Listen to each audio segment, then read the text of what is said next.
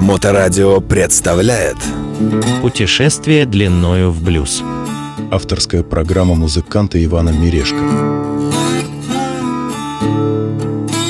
Приветствую всех на волне Моторадио. С вами снова передача «Путешествие длиною в блюз» и я, ее ведущий Иван Мирешко.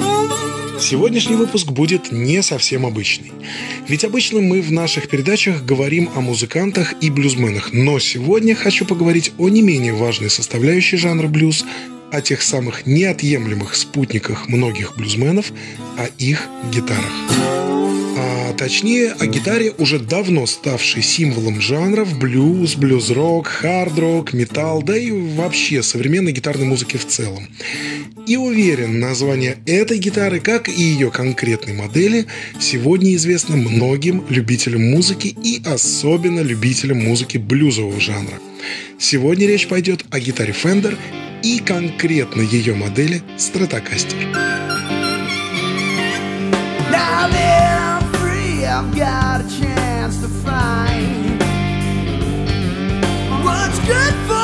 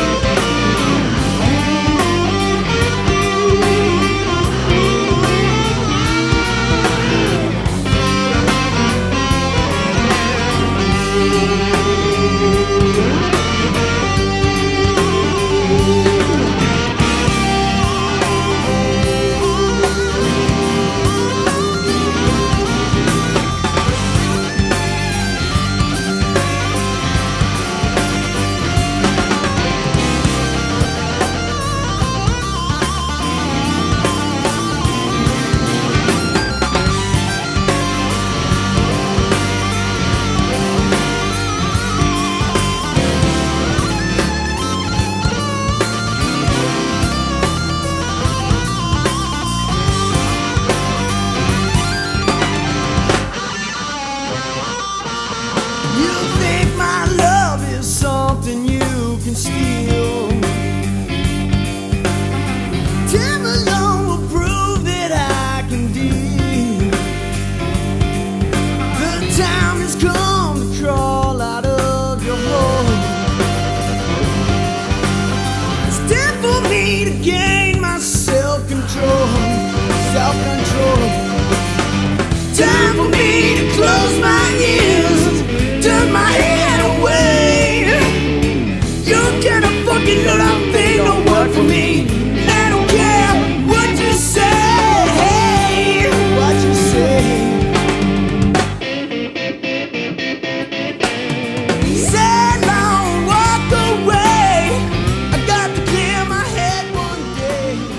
Сейчас в эфире Моторадио прозвучала композиция Self Control в исполнении замечательного дуэта гитариста Майкла Реферкинса и вокалиста Харпера Литла Джона Крисли.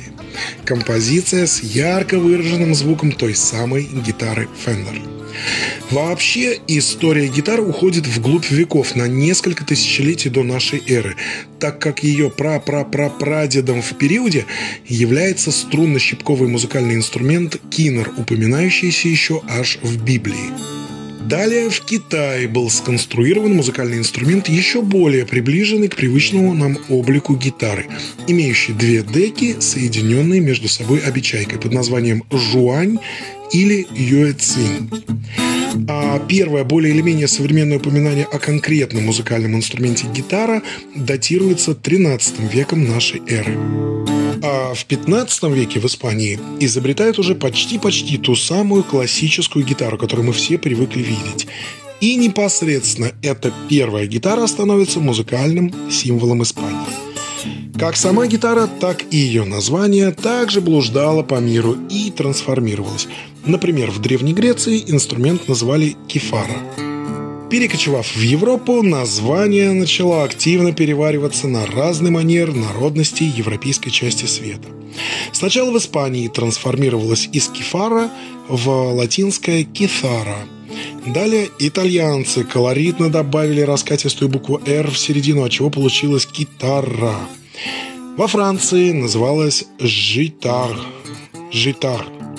И, наконец-то, уже дойдя до Англии, появилось то самое привычное ушкам английское «гитар». К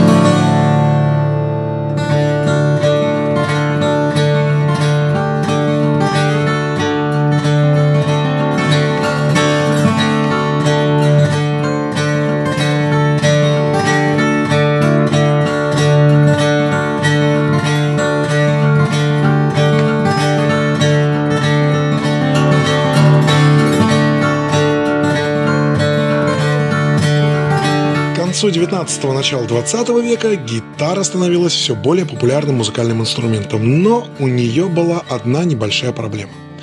Поскольку струны на классической гитаре, как и на многих струнно-щипковых инструментах в то время были сделаны из натуральных жил, гитара очень проблематично выделялась в ансамблях на фоне остальных акустических музыкальных инструментов. Хотя натуральные жилистые струны и давали теплую окраску звука и благородный тембр, богатый обертонами, громкости звука гитаре категорически не хватало. И на классическую гитару решили ставить металлические струны, усилив корпус системой пружин. Некое подобие деревянного каркаса на деке гитары изнутри для лучшего распространения звука колебания струн. А еще, чтобы при натяжении более жестких струн и железа инструмент не деформировался и не самоликвидировался, сложившись вовнутрь.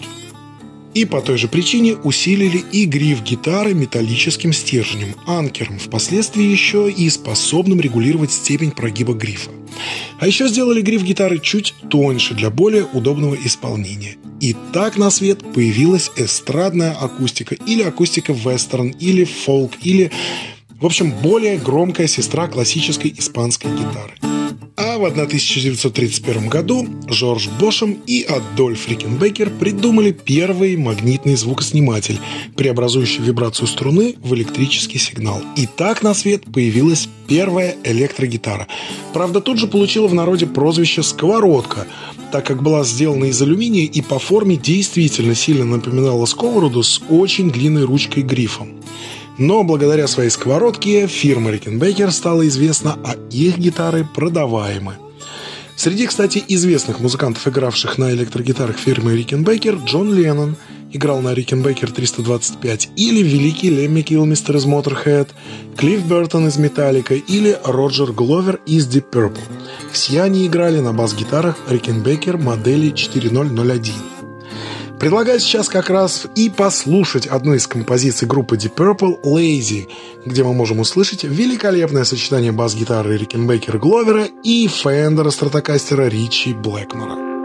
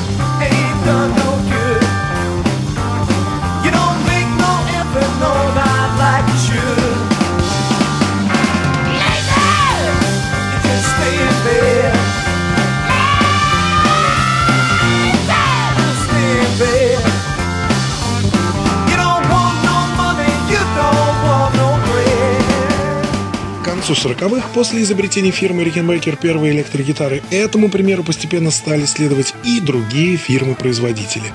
Но электрогитары были доступны отнюдь не всем из-за своей цены и ремонтопригодности. Ведь даже если ты накопил заветные доллары на дорогой шестиструнный инструмент, но гитара хоть и не губная гармошка, которую можно кинуть в кармашку, но и не фортепиано размером с холодильник, да простят меня пианисты, и немного громоздкий инструмент постоянно таскался в комплекте с исполнителем. А там перепады влажности, температуры, все же дерево как-никак, и риск механических повреждений. И если, не дай бог, у инструмента начало вести гриф винтом, или гитара падала, или ее роняли, то вот или все, или инструмент даже после ремонта уже был не торт. Плюс сам дорогостоящий и небыстрый ремонт. К сожалению, знаю это на собственном опыте. Однажды уронил свой Paul стандарт. Отлетела голова грифа и вот сиди гадай. Или попал на крупную сумму, если удастся отреставрировать, или на еще большую сумму, если восстановлению не подлежит и необходимо изготовление нового грифа. Плюс еще и ремонт вклеенного грифа – дело не быстрое. А если у гитары гриф еще и не вклеенный, а вообще сквозной, то есть идущий цельным куском дерева от головы скалками сквозь весь корпус, и с ним происходит авария, то весь смысл дорогого инструмента вообще теряется напрочь. Короче говоря, электрогитары были недешевым и требующим гиперопеки удовольствием, пока не появился человек по имени Лео Фендер.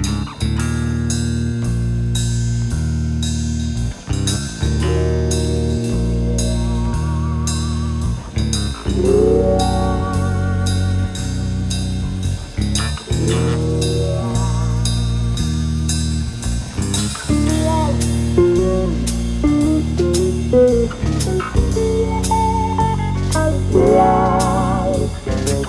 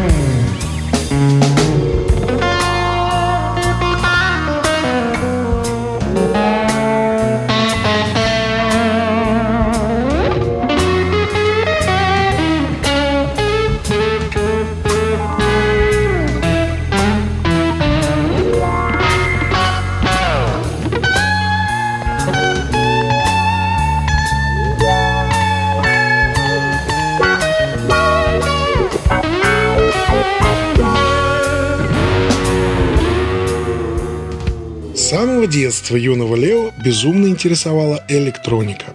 В частности, очень модные тогда радиоприемники.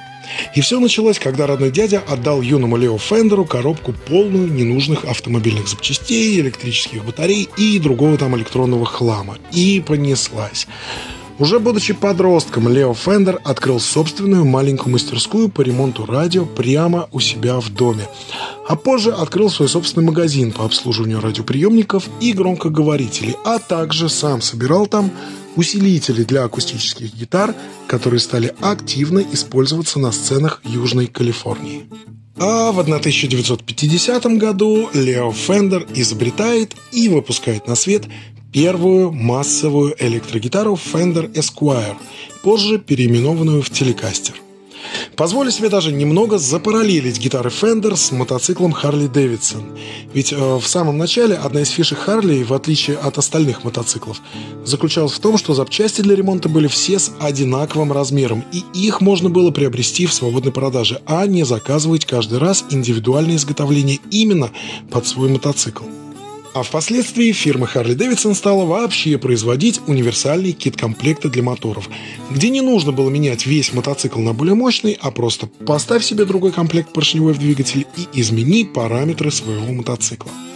Так вот, фишка гитар Fender заключалась абсолютно в том же. Они были абсолютно ремонтопригодные и не такие дорогие, как свои собратья, как, э, например, те же Gibson или Gretsch. Гриф крепился у Фендера на четырех болтах. Сломал голову грифа, не нужно менять или нести в ремонт всю гитару, а просто купи другой гриф отдельно и вуаля. Со звукоснимателями и прочей электронной начинкой ровно та же история. И плюс вся электроника была спрятана под обширной фальш-панелью, которую можно было открыть как капот автомобиля и заменить звукосниматель или потенциометр, не забираясь с другой стороны гитары через небольшие технические отверстия для доступа и не заниматься долгим протягиванием проводов по каналам внутри корпуса своей гитары.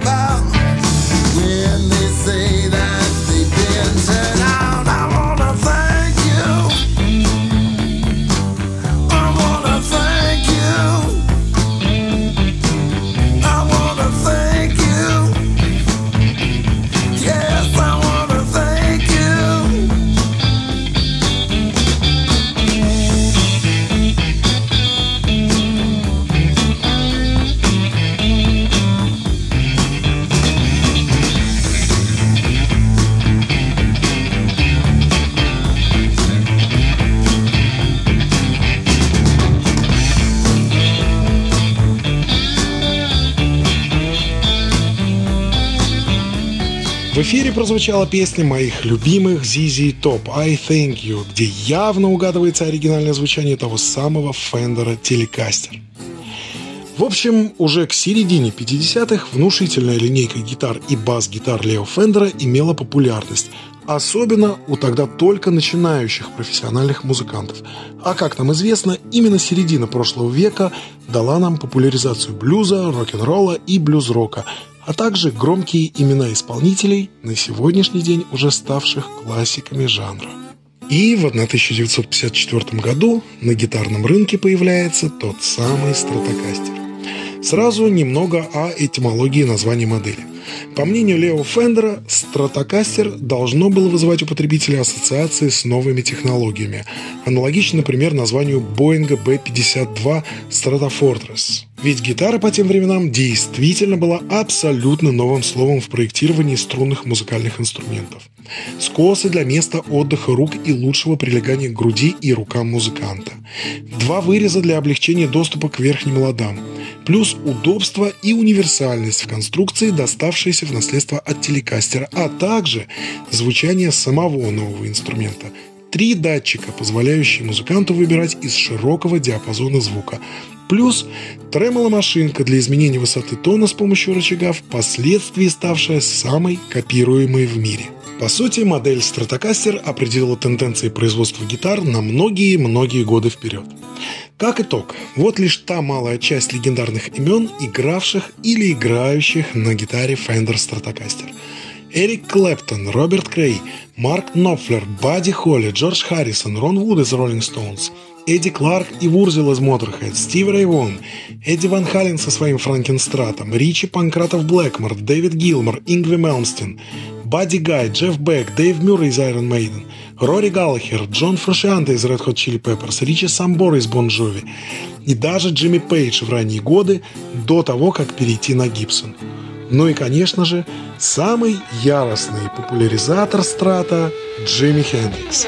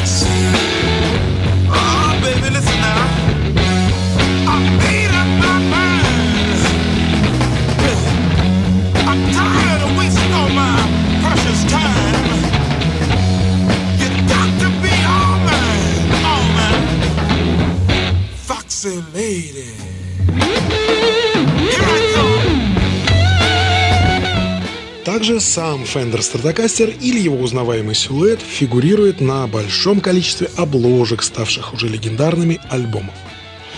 В 1965 году из-за проблем со здоровьем Лео Фендер продал свою фирму, лишившись права использовать свою собственную фамилию в качестве бренда.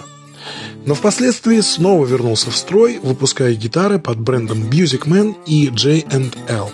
Аббревиатура J&L означала George and Leo. Джордж – это Джордж Фуллертон, друг Лео Фендера и соавтор в создании гитары Fender Telecaster. J&L стали больше уделять внимание качеству дерева и фурнитуры, при этом попытавшись максимально воссоздать алгоритм и приемы производства, которые были у Лео Фендера в 50-е. Но, несмотря на все старания и недешевые материалы, так и не смогли повторить то самое звучание, что было у гитар Лео Фендера из менее качественных материалов, собиравшихся неквалифицированными рабочими в 50-е годы. И то самое звучание первых гитар Fender до сих пор остается загадкой. В 1991 году Лео Фендер умер от осложнения болезни Паркинсона, но его детище, ставшее уже именем нарицательным компании Fender, живет и по сей день. И по сей день исполнители кантри, фолка, блюза, блюз-рока, южного рока, хард-рока, глэма, хэви-метал, гранжа и еще огромного количества жанров продолжают записывать и исполнять на легендарных стратах свою музыку. И перед тем, как попрощаться, хочу поставить вам одного из новых талантов блюзовой сцены, также играющего на гитаре Fender Stratocaster блюзмена Элай Кука с его тяжелой версией блюза Уилли Диксона «Backdoor Man». А на сегодня это все. С вами была авторская передача «Путешествие длиною в блюз» и я, ее ведущий Иван Мирешко. И не забудьте, что этот и все последующие выпуски вы всегда можете послушать на подкастах Моторадио.